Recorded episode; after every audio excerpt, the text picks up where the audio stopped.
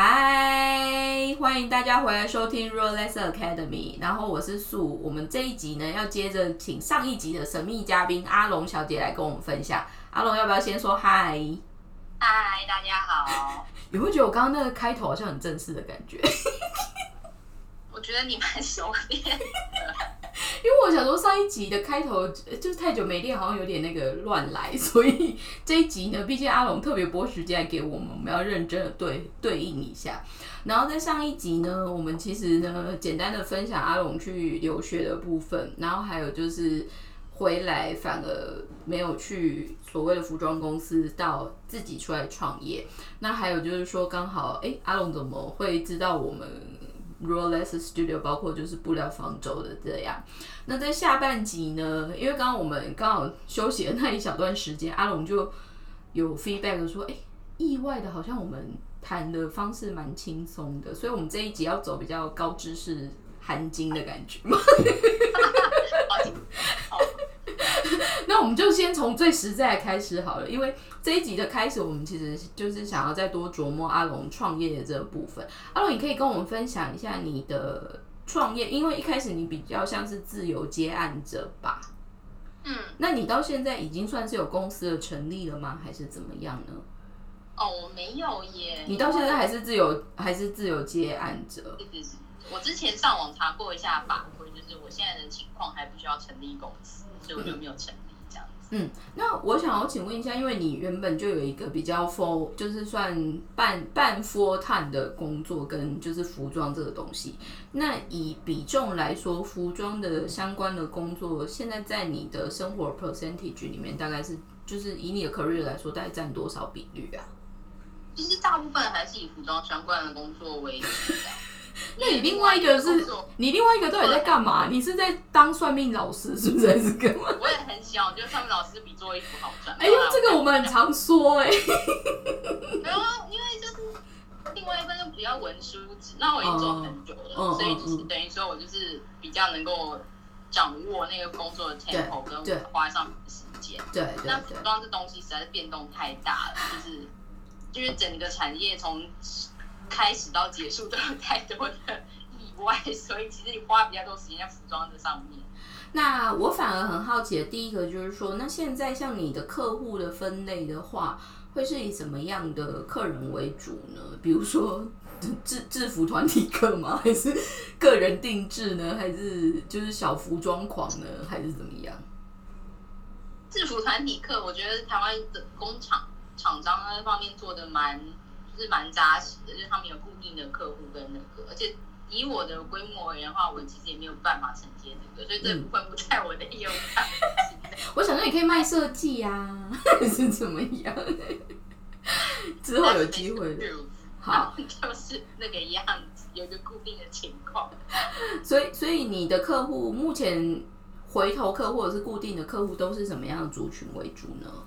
呃，我在去年的时候跟我朋友就是合租了一个实体空间，当做我们的一个工作室。然后朋友来过，然后呃，就等于会这个实体空间之后，我就可以比较多做一些，就是比如说个人客定的部分。因为以前如果你是在家工作或者是别人地方工作的话，你做的东西一定是有一个。限度这样子，嗯嗯，那我觉得有一个新的空间之后，变说想要找我做东西的人会直接来找我，嗯嗯，然后我们就会有点像工坊一样的状态，就是从他想要的款式，然后他的需求，然后比如身材，然后可能建议他的布料啊，或者是就是有点，我觉得客厅比较有趣，就是你会按照这个人的本人的喜好啦啊，然后场合啦，嗯，然后还有台湾的天气啦，就是。决定很多事情，这样子，就是这是一个做起来蛮蛮有挑战性，一件蛮有趣的事情。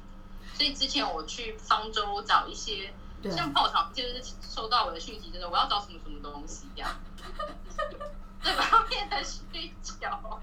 对，话说，如果你坦白说，如果没有方舟，你如果像这种临时这种需求的话，你会有其他的管道可以这样子。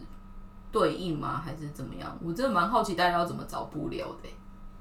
我觉得，因为我的 studio 在永乐市场附近，所以我其实还是有一些老老字号的店，但他们就等于他每一间卖的东西是有比较专门性，比如说西服你可能进去就全部都是西服的料这样。嗯那你要其他部分就要另外去找。然后再就是，呃，因为有一些老字号的店，他们会有所谓的长销款式。那如果你遇到不就是不喜欢这些长销款式的客人的时候，就比较伤脑筋这样。就是那种还是别想从别的地方去拿到这样，但是拿到的话又会担心品质的问题。那我觉得这个方舟其实在这方面运用就是还蛮不错，就是你可以一次看到你想要的东西。然后我每次去就是泡了给我一大碟，然后就一直狂翻。一直狂翻狂翻这样，因为我们日本，因为我们日本搭档三不五时，他们两个现在都有什么，就是会有那种神秘小情书，然后就说这是什么，就是新货啊，你看看。然后我心想说，这两个就一个日本人，一个台湾人，我也不知道他们在干嘛。所以 有些我会选啊，有些他们其实就会讨来暗 key，我就没有多问了。这样，所以你应该是最快可以掌握到新部的人，我只能这么说。那相反的，你现在的客人是以女生为主吗？还是？我现在的客人的话，有点像是一半一半，因为就像我说我的，因为我记得你的主修反而是男装，不是吗？对，但是因为有些女生她们来找我做，是因为她们想要比较符合自己身形的版型。那基本上男装是非常注重版型、拍美品这个部分的。嗯。然后，因为我自己也有进修理财，所以等于说这平面跟理财的打扮我都会。所以有一些特殊的情况，他们就会来找我，或者是我有接像是电影戏服。或者是活动服装这样的，就是他们有特殊需求的啦。嗯嗯。所以有点像现在来找我的客人，他们是有自己的想法，然后我帮他们就是想办法实现他们的的那个想法，然后给他们一些意见。比如说，有的时候可能这样的东西真的不适合他们的话，就是我们要讨论一下，或怎么样，就是最接近他们想要的东西。我情况，我后来觉得这个这个习惯其实蛮特别的，是说，比如说在。以前结结论来说，自己做衣服的这个概念，如果在至少我妈妈那一辈，那我妈妈比较特殊的是，因为我们家是南部人，可是她身材其实又算比较高大一点，所以其实很多我们简单的说，大量生产 ready to wear 或者是工业生产的这些东西，其实以 pattern 或者是料子来说，其实我妈就是不是很喜欢。那她那时候开始疯狂的想要做衣服，而是反而是遇到一个很会做衣服的阿姨。那她后来就是很热衷去买她自己的布料，然后丢给那个阿姨，然后那阿姨就做出衣服来。所以阿龙，你现在的客人会有到这么这么任性的吗？还是都这么任性？也是有啊，也是有啊。而且这样子的客人蛮有趣，就是我自己小小的观察，就是他们常常就是呃个子不高，就是它的基，他应该会比一般的标准身形还是会有一点点不太一样的特色，对不对？对，因为我想大家都也知道说，就是因为毕竟我们跟日本人的身材比较相近，所以很多成都是文化版的变形。嗯嗯嗯嗯。然后或者是就是讲来听就是扁身的版型啦。嗯嗯。但是有些人可能个子小，但他是原身，那他就很困扰，说市面上的衣服他没有办法穿。嗯嗯嗯嗯。那这样子的人可能就会来说，哦，他想要什么样的东西，但是他想要就是他可以穿的、合适的、适合他的花色这样子，就是这样的人就会想，我觉得嗯。不在公版身材之内的人，嗯，比较会考虑就是自己做衣服这样子。然后，当然我有碰过像叔叔一样，就是，我喜欢这块布，然后我想要把它做成衣服，然后就拿来说，我想要这块布可以干嘛？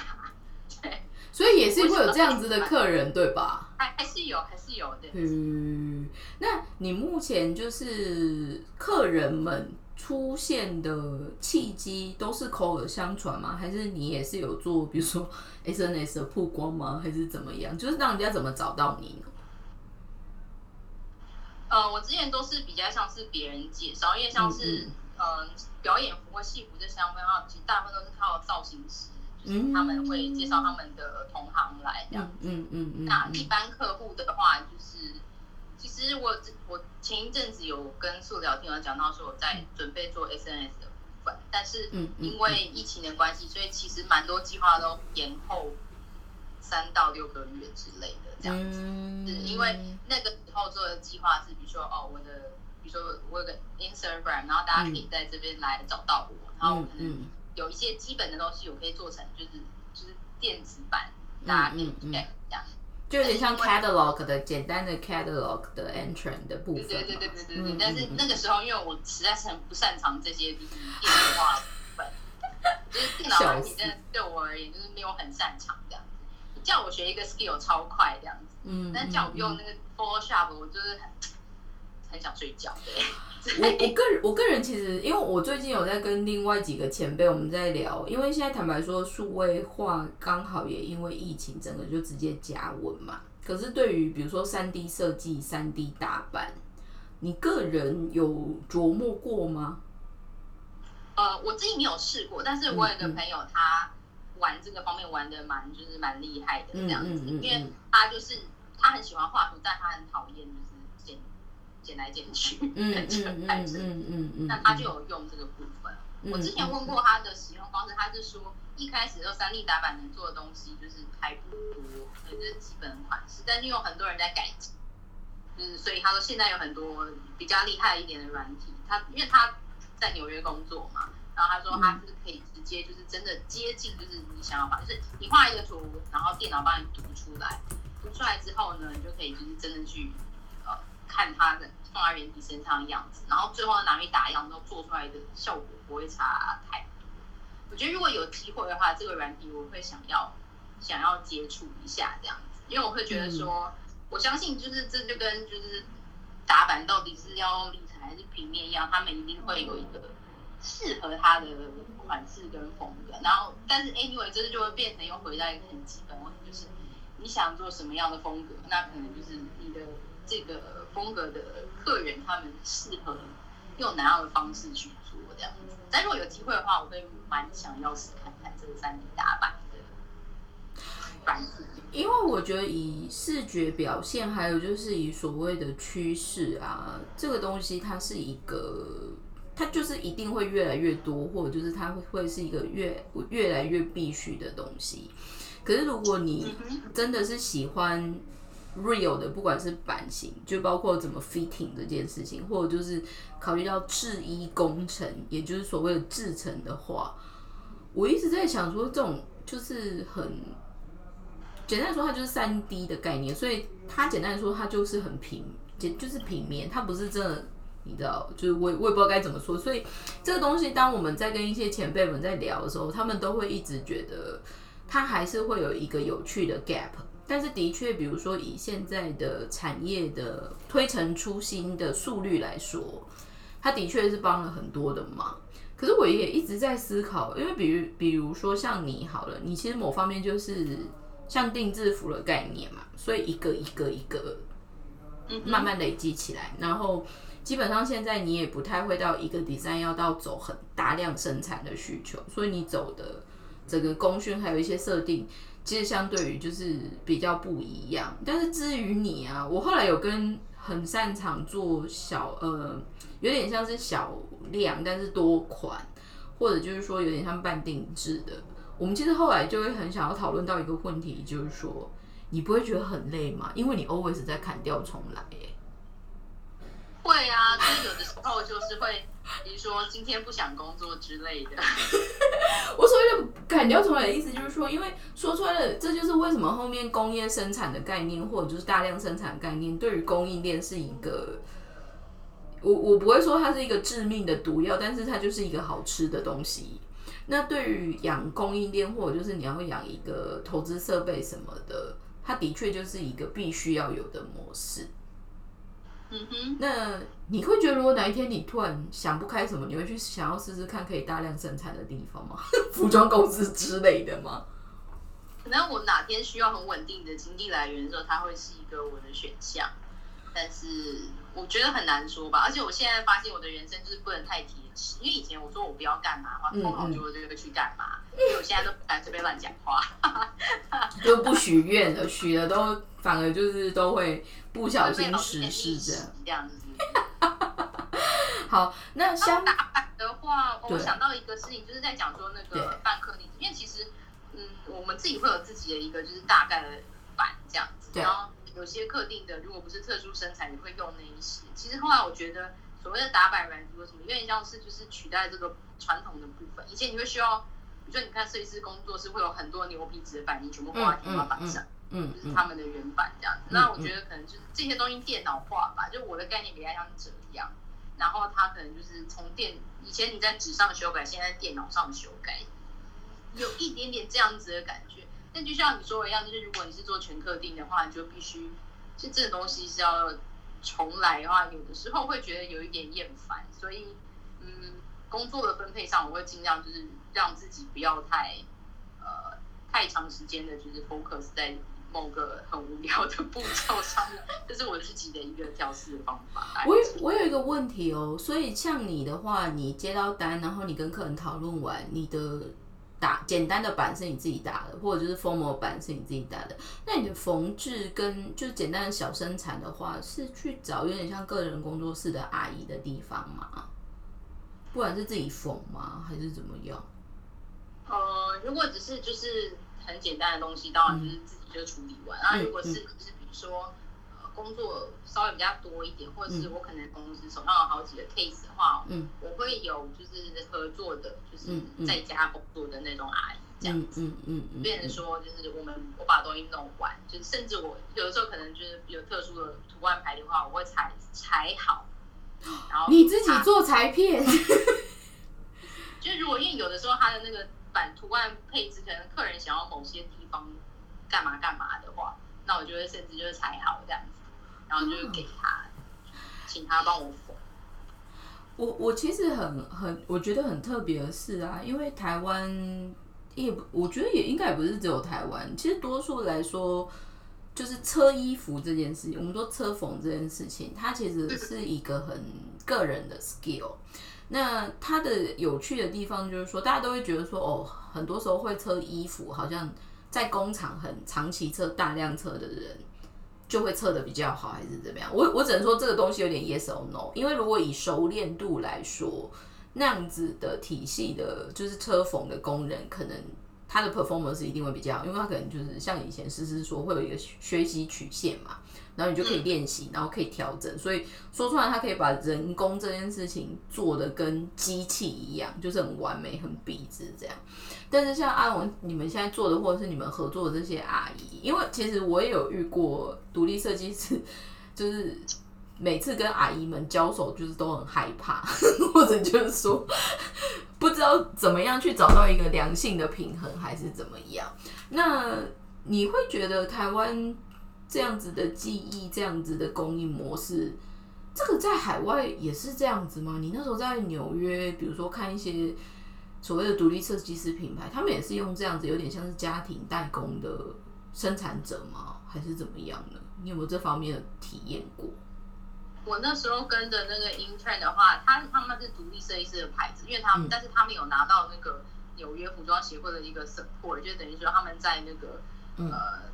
Garment District 有一个办公室，这样，因为像是那种 capsule，就是他可能选今年有十二个品牌，对，然后就可以这边，然后他们也会有就是资源，那个协会的资源帮助你，对。然后像我那时候跟他们去的时候，他们其实就是，我觉得就是很有趣，就是纽约这个地方，就是你去的那个地方，它代工厂就在一个 building 里面，嗯，然后你开门里面全部都会讲广东话的阿姨。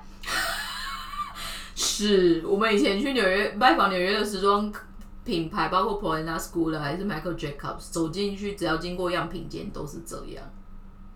然后，而且他们那边是那个去的地方，我去过好几间啦。有的地方可能是呃，就是呃，工人可能会有墨西哥人或者是华人这样。但是我觉得最大间的地方就是他们所有的就是阿姨，因为他们包含大货生产，就全部都是讲广东话的阿姨。我我觉得那那个那个文化很特别，但是我我知道纽约很多是这样，很特别。那台湾有这样子的环境吗？因为你知道，其实仿拓会他们好像在爱国东路，爱国东路下面有一个小的打样中心，你有用过那边吗？我没有哎，我看过他们的网站，然后稍微研究过他们的项目，但是我没有用过那个那个地方，所以我不是我没有这方面的使用经验这样子。我是觉得网站上看起来的功能还蛮齐全的，但因为我现在在游乐市场，所以我要找到这个资源的话，就不太需要跑到爱国东路这样子。话话说，现在有了市场相关的服就是服务的。厂商或者是工作者，以你看的还是算选择很多吗？还是感觉是默默想说，这没有接班，好像也是会有危机，还是怎么样呢？我觉得有一些阿姨，他们的情况就是他们下一代没有要接班，然后他一直做到退休，退休他就要收起来了，甚至他会跟你讲说，哦，他现在继续做，是因为他有员工，就是他其实没有所谓，但是他要养员工，他就还是会接这样。然后而且这边大部分都是以小小型的为主。就是除了那个市场楼上之外，其实，在那附近，比如说塔城，其实有很多那种在公寓里面的小工作室，就是变成说你也要就是要像自己开发一样的概念。对啊，我也很好奇，大家怎么会知道？因为他们也不可能会看在网络上面，你要打电话或者就是看到就串进去嘛。所以就变成说很，就是这是一种很传统化，就像是你跟其他人聊天，他们说。哦，我我最近有个什么什么东西想做，然后但是我找不到什么样什么样的东西，他可能就会有一个人抬头说，哦，我认识一个谁谁谁啊，哪里呀，然后你就会去就去那边按门铃，然后跟他说谁谁谁介绍这样，蛮有意思的。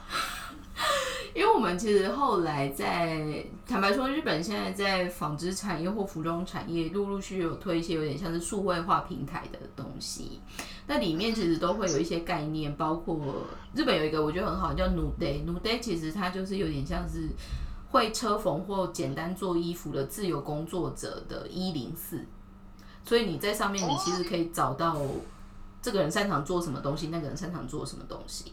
那还有加上，因为日本像这样子的技能，其实还蛮多会是女生的嘛。那日本其实很多结了婚之后，其实就会呃，就是去就是以家庭主妇为主。那可能等小孩大了，他也不一定能去正式上班。所以 New Day 这样子的平台，其实在日本现在反而就是变成这种所谓的服装工作者，或者是我们说的车缝版师的一个小小的一零四的概念。我也很好奇，说台湾应该还没有这种东西吧？呃，就我微微小的知识而言，好像目前没有看到。我知道有些商圈，像是比如说比较，比如说比较大，比较碧华或者他们其实有在想办法把这些资讯放在网络上。就是比如说，呃，这个这个这间是卖什么，那个卖什么，他们有相关的资讯。因为有些地方第二代或第三代会在接班，所以他们就有想办法在。就所谓的所谓的医化这个部分，嗯但是我觉得每一间的进度不太一样，所以可能就会也会偶尔也会发生说，可能这间的这个这个部分做的比较好，所以他有很多的客人。但是我们知道说，其实另外一间的这个部这个那专业比受欢迎的那间好，但是没有什么人知道。这样我觉得这件事情还是蛮常发生的。这个其实就是我觉得。日本的新闻啊，之前刚好在分享一个概念，我觉得蛮好玩的。它的说法叫做数位隔差，隔差就是有点像我们说的那种阶，有点像阶别呃阶级式的差别。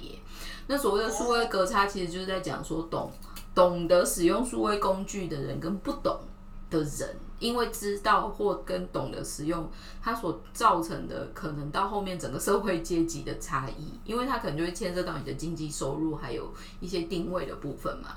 这一方面的部分，反而是在今年因为疫情的关系，那时候日本其实分享比较好玩，他是去，他反而就是你知道日本有商店街的概念嘛，就有点像我们菜奇呀，就像你说的永就是碧华街的概念这样。那懂得会用做数位，比如说他在 SNS 上面做发信的啊，或者甚至他其实就直接做宅配的市场，跟完全可能连你 Google 到他只能 Google 到老板的电话的那一种，的两个都叫做商业商店街的某某协会哦，可是整个差异就非常非常大。可是这个其实大家就会觉得，特别是在这种一二级产业或者就是很民生相关的。这个其实没做，这蛮可惜的。所以阿龙，你什么时候要把你自己的 SNS 曝光做出来呢？顺便 push 一下。哦，最近在，不要啦，快弄好了。就是反正我就是最近就是开始，就终于要印我的名片这样。对。阿龙那时候还在说名片，还在思考的时候，我就想说，哈，就是也是啊，也你可能靠弄好了，但我还。你可能靠脸吃饭啦，没关系，不用特别拿名片出来。接下来的这一题，我们可能问起来会比较稍稍的严肃一点。但是至于你啊，疫情前后的工作变化，你觉得会有什么样的感觉吗？特别是因为台湾好像五月还六月开始变成蛮蛮 serious 的，有点像半封闭的这样子嘛。那至于你有什么差异吗？我觉得模式工作模式跟流程改变还影响蛮大的，因为像如果你本来就是用电脑工作的人的话，你可能就是 work from home 比较简单。但是对我们这种需要进工作室，然后就是有很多东西需要临时出贴来说，没有办法进工作室，没有办法实体嘛，其实就会影响到你工作的速率这样子。对，就像那个五到六月，我就跟我朋友说，哇，我好废哦，我只做了什么什么什么东西这样子，因为 一个礼拜会十天。工作室，但是是因为刚好坦白就很 real，就是说是客人的订单没那么多吗？还是其实原本都应该是要排的，但是呃就刚好把它慢下来吗？还是怎么样呢？我觉得影响可能是全方面的吧。一个就是客人，就是因为之前就像我说，比较是用 walking 的方式跟客人沟通，那嗯嗯，今天这个客人当然就不可能来。那之前的。委托就会变成说，你把它做完之后，客人对，所以就是就是他们也不用特别准时来取，还是干嘛这样子？就就放着这样，因为基本上你如果是来做东西，你一定会试穿 OK 的话，你才付你的尾款嘛。哦，就变成说你也稍微稍微的卡住了一些这样子，然后你的款，对，你的东西也卡住了，然后再来就是因为疫情的关系，呃，原料进来的速度可能也也会有影响这样子。哦，你说你说进出口的这个部分嘛，原料的进口。我在疫情之前正好去了一次方舟，嗯嗯，然后就是订了一些东西，嗯但是就是变多，我的决策的时间变长，因为可能需要联络的东西更多。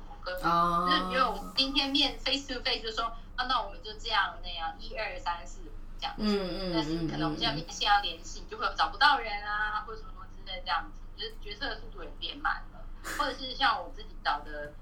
其他的厂商，嗯，他们应对的方式可能也也变慢。比如说我之前订的东西，我说奇怪，怎么过这么久还不来？不是台湾生产嘛？嗯嗯嗯。然后他就后来就告诉你说，哦，因为那是他们怎样怎样的情况，然后某些原因，所以他就会延迟这样子。然后甚至可能送过来，然后可能又有一点差错，就是之前我们聊之前聊天有聊到，可能就要花很多时间 重新待定啊。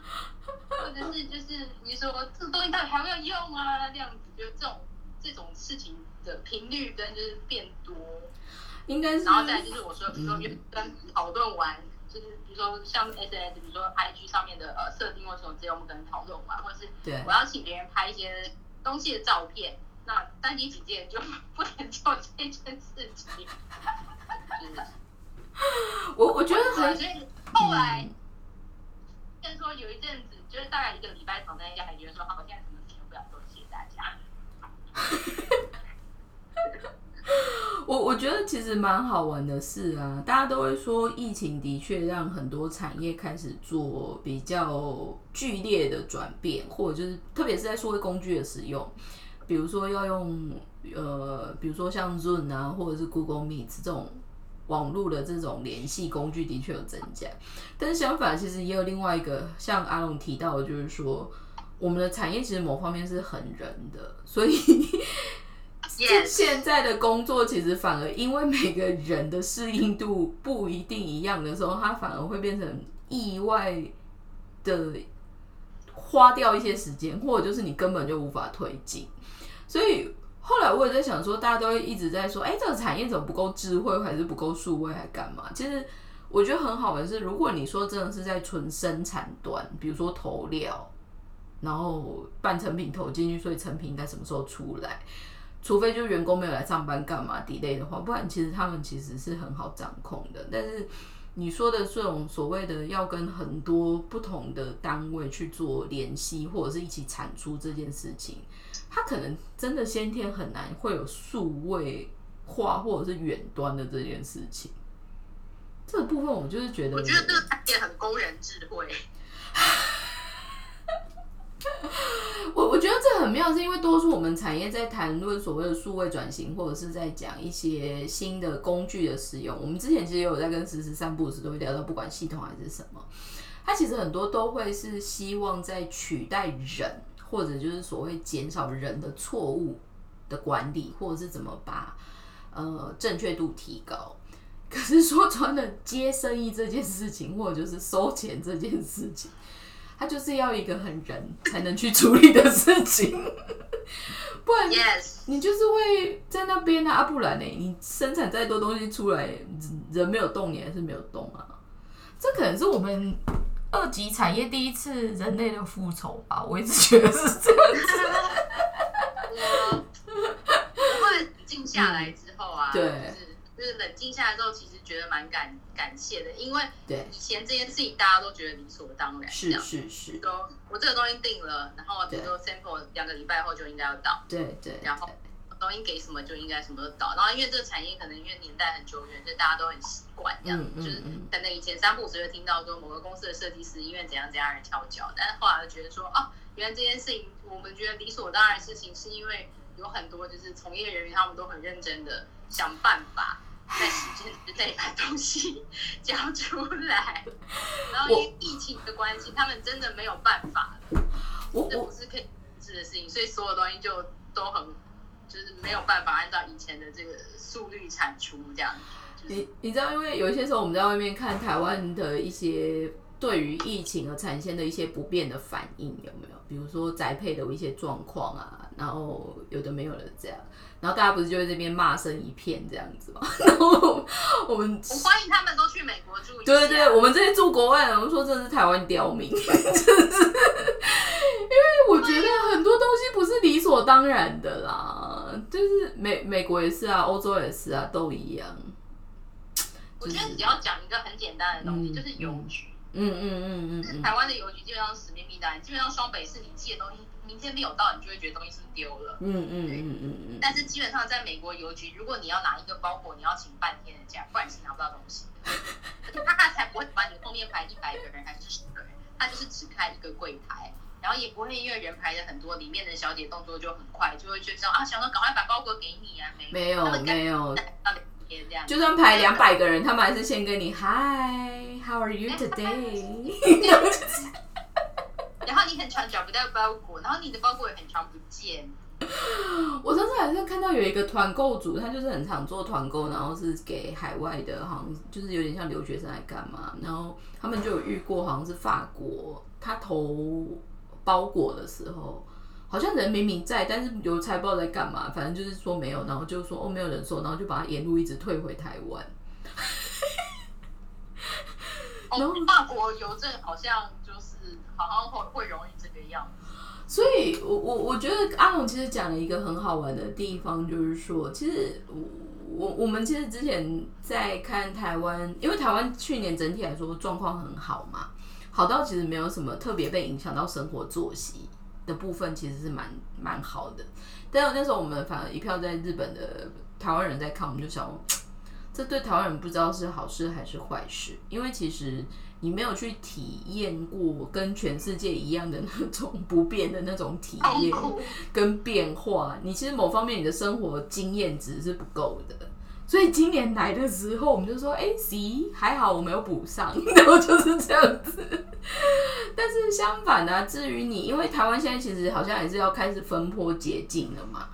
那对于你，相对于疫情如果比较趋缓的话。你有想要马上做的一些工作规划，或者就是说，在接下来一些预定的里面，有什么想要在这边可以跟我们分享一下的吗？在疫情之后重新做人的开始，只能先一边吃着猪脚面线重新做人的开始。我觉得还冷静下来之后，其实还好，就是。该做的事情可能还是要继续做完这样子，比如说像之前的约的，比如说摄影或什么之类的，只是就是边内容要更改，因为像我们只有前两天跟摄影师线上聊天就有讲到说，原本是要拍 Spring Summer 的东西，但是现在这状况就直接要进 Fall Winter 了，嗯嗯 嗯嗯嗯，对对对，就你的 Spring Summer 就变成明年的 Spring Summer。那你哎我你这样子一下子又弄出了一整年嘞，你就 Four Season 全到了，你就 All Season Collection。我都不知道该哭还是该笑。但是你的东西有 prepare 好吗？也没有，所以你还是要重新弄出来，这样。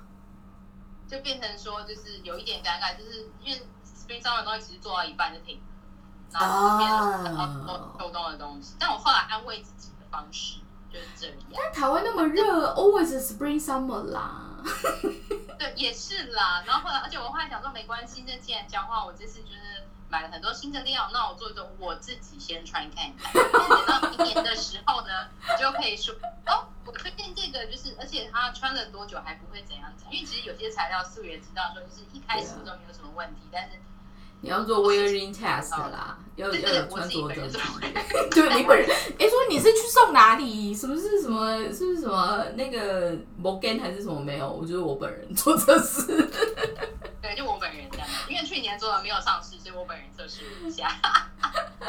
那近几年，接下来你有一些特别的预定计划吗？比如说你会往线上商城吗？还是你先第一步先做自己的这个工作室的小曝光呢？还是怎么样？嗯，今年的情况，因为其实我我觉得到了秋冬的时候，这个疫情可能还会再重重来，而且哦，你说疫情吗？而且可能会跟流感一起，就是大大混战这样。我真的觉得台湾人很有很有 sense，你知道哦，那个谁，英国，英国已经开放中在开放，你知道那一天上个礼拜我看一天好像真的增加了三万多个人感染者。哦天哪！所以我就想说，台湾那种就是 这种小小数字也在说嘴，就形式说。我觉得某方面来讲啊，我们可以庆幸说，因就是因为我们状况不严重，所以才会有几十个人在这边，就是嗯嗯呃讲难听点叫做大惊小怪。但其实后来不能这么说，因为毕竟只要有人死亡，其实大家都会觉得蛮难过的这样。那因为就是一样，就是按按照你用什么样的观点来看，如果你用欧美的观点来看，你会觉得说，嗯，就是。这没有什么啊，东京一个第一天的死亡人数可能就 超过台湾一个礼拜之内，所以所以你知道这其实就是这可能这又可以再拉出另外一篇，但是大家就会说怎么买不到疫苗干嘛干嘛？我心想说，如果是疫苗供应商，我干嘛先给你们死人死那么少？没有理由先给你说实在，我是传产的话，你你看你以前又是做那个啊，你又做医疗器材的嘛，你可以理解嘛，对吧？他们又不是特殊必需品的那么 urgent 的地方。But anyway，那所以在这样子的计算，或者是在这样子的 forecasting 下面，你接下来的预定计划有有有什么特别？你反而觉得说，今年虽然是这样，可是你觉得非做不可的事情有什么？呃，我觉得我可能会倾向于先把我的一个就是我的系统先完整的架构出来，因为有这样的前提之下，我才能够就是比较完整去呈现说找我的人他到底。能得到什么，然后我能给他什么，这样子，就是我觉得跟顾客的沟通上面，可能这一部分要先建立，蛮重要的。有点像是你的商业模式跟服务内容的概念吗？对，因为我现在服务内容其实蛮蛮杂的，你应该蛮多元的啦，未来都是这样。然后，当然，如果如果有很多人愿意找我做，就是有趣的西装的话，我就是非常的欢迎。这样子。但是你连名片都没有，人家要怎么找到你？我要印了啦，干嘛这样？我想说，我们这一集上的时候，顺便把你的名片弄上去啊。我等下马上就跟设计师说好，我拿那个名片去印这样。因为我的设计师他也很，所以我们一个礼拜才开一次会。找工作就是这样这样子。那我就是希望都先建立一个，如果长远一点的目标的话，因为嗯，我毕竟主修是男装嘛，所以我会希望就是把就是这些东西就是推广。给大家，然后做出一些比较有趣的东西，就是比如说西装除了 formal 场合可以穿之外，就是其实还有很多的变化。我的我的心愿这样，这样就希望大家都喜欢，就是我觉得很棒的东西，想把我觉得很好的东西推广给大家。因为台湾人比较没有这方面的习惯。话说，我一直在想一个有点有趣的 cooperation，因为其实你知道，方舟里面很妙，是我们有放一些西装本嘛。就基本基本上我们那种地方为什么会放西装布料，我也是觉得很好玩。但里面其实也因为这样子的契机，我们其实刚好陆陆续跟台湾的一些就是算还不错的西装店，就北中南，就是刚好都有一些合作这样。那其实我一直觉得，因为我现在 base 是在日本嘛，那至于我日本日本人穿西装这件事情是很理所当然的，就是很基本，但是。像反而在我们南部的客人，他们就一直就是说啊，很难啊，台湾最多就是西装裤加上 polo 衫呐，所以 我们一直在想说，如果有一些机会让大家就是重启对于西装是一个有趣又神奇的小东西的单品的话，不知道会怎么样。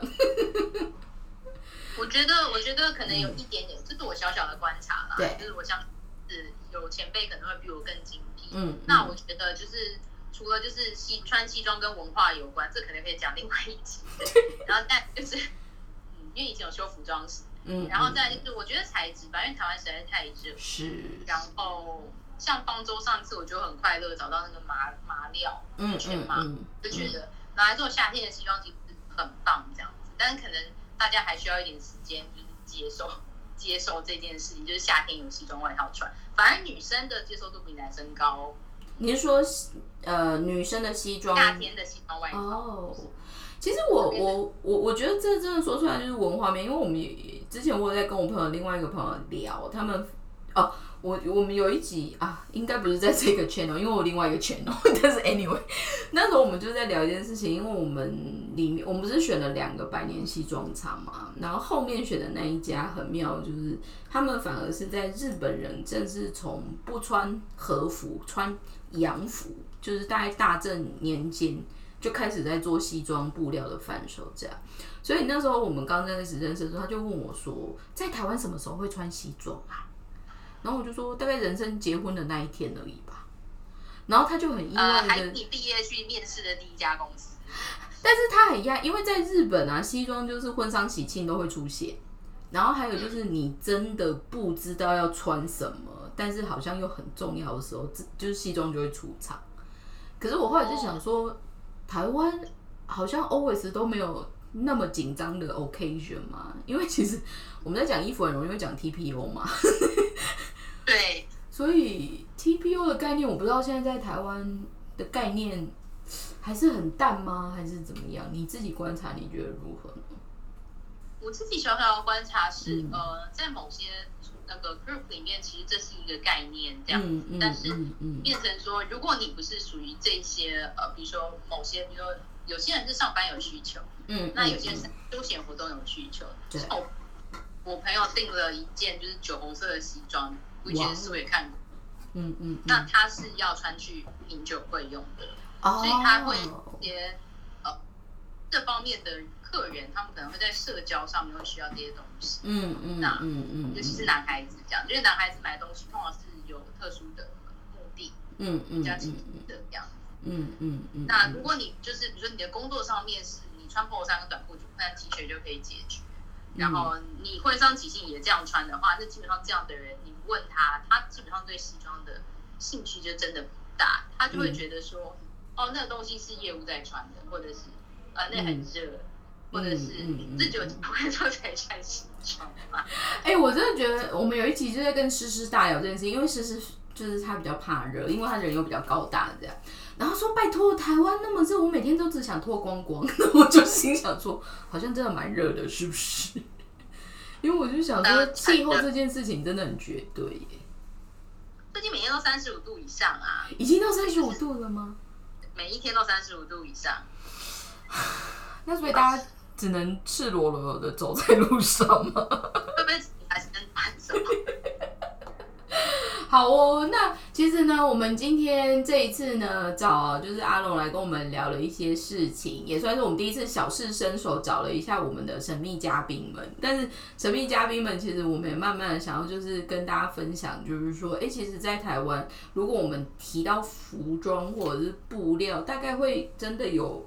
关联到或者就是使用到的人们到底会是什么样的人们，就是擅自的决定，这就是一个新的 corner 的概念。然后，然后阿龙呢？阿龙其实应该我们之后还是会陆续邀请，因为他其实我真的很想专门请他来做我们的番外篇讲干话好了，因为他平常不就是不是这么理性，做的不是这么理性的。我第一次上节目有点形象好吗？但是呢，就是也很开心，就是跟阿龙就是陆陆续续分享了一些，包括我们实际就是去年在台湾做一些事情，因为我们一直觉得我们在台湾好像就是在跟空气讲话的感觉，所以我们要找人来证明说没有啊，我们有收听者就是阿龙，就是。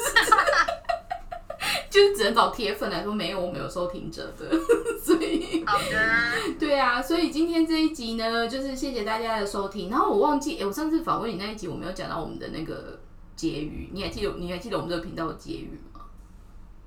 呃，我记得是好像希望从业者还会觉得我做这个工作觉得很开心这样。对，但是话讲到这一点，那你觉得这个产业你觉得很开心的 moment 会是什么 moment 对我而言，就是我这我这个部分也比较比较偏中末端的。那我觉得就是当你的成果，嗯，就是在使用者的他们在日常生活中真的会使用这些东西，嗯嗯，然后他们决定用这些东西让他们很开心，我觉得这样就会很有成就感。这样啊，讲到这这么多，我们还是走一个非常真善美的一个频道。哦，因为之前好，这稍微低低低点，因为我自己的创作喜欢的方向。那我知道有些人是有一些比较喜欢比较呃戏剧性的。那但对我个人而言的话，我是希望说，就是大家会用，然后会开心这样。因为其实这世界上太多不开心的事情，要在普通上是你自己很 happy。我觉得这一个结论真的下的非常好，然后谢谢。大家今天来收听我们的 Rolex Academy，这是一个希望让大家听了之后会觉得说，哎，做这个产业还是有一些小小幸福、愉快的小频道。那今天非常谢谢阿龙来跟我们一起分享他的呃，就是心路历程。那我们今天就到这边，谢谢，拜拜，谢谢，拜拜，拜拜。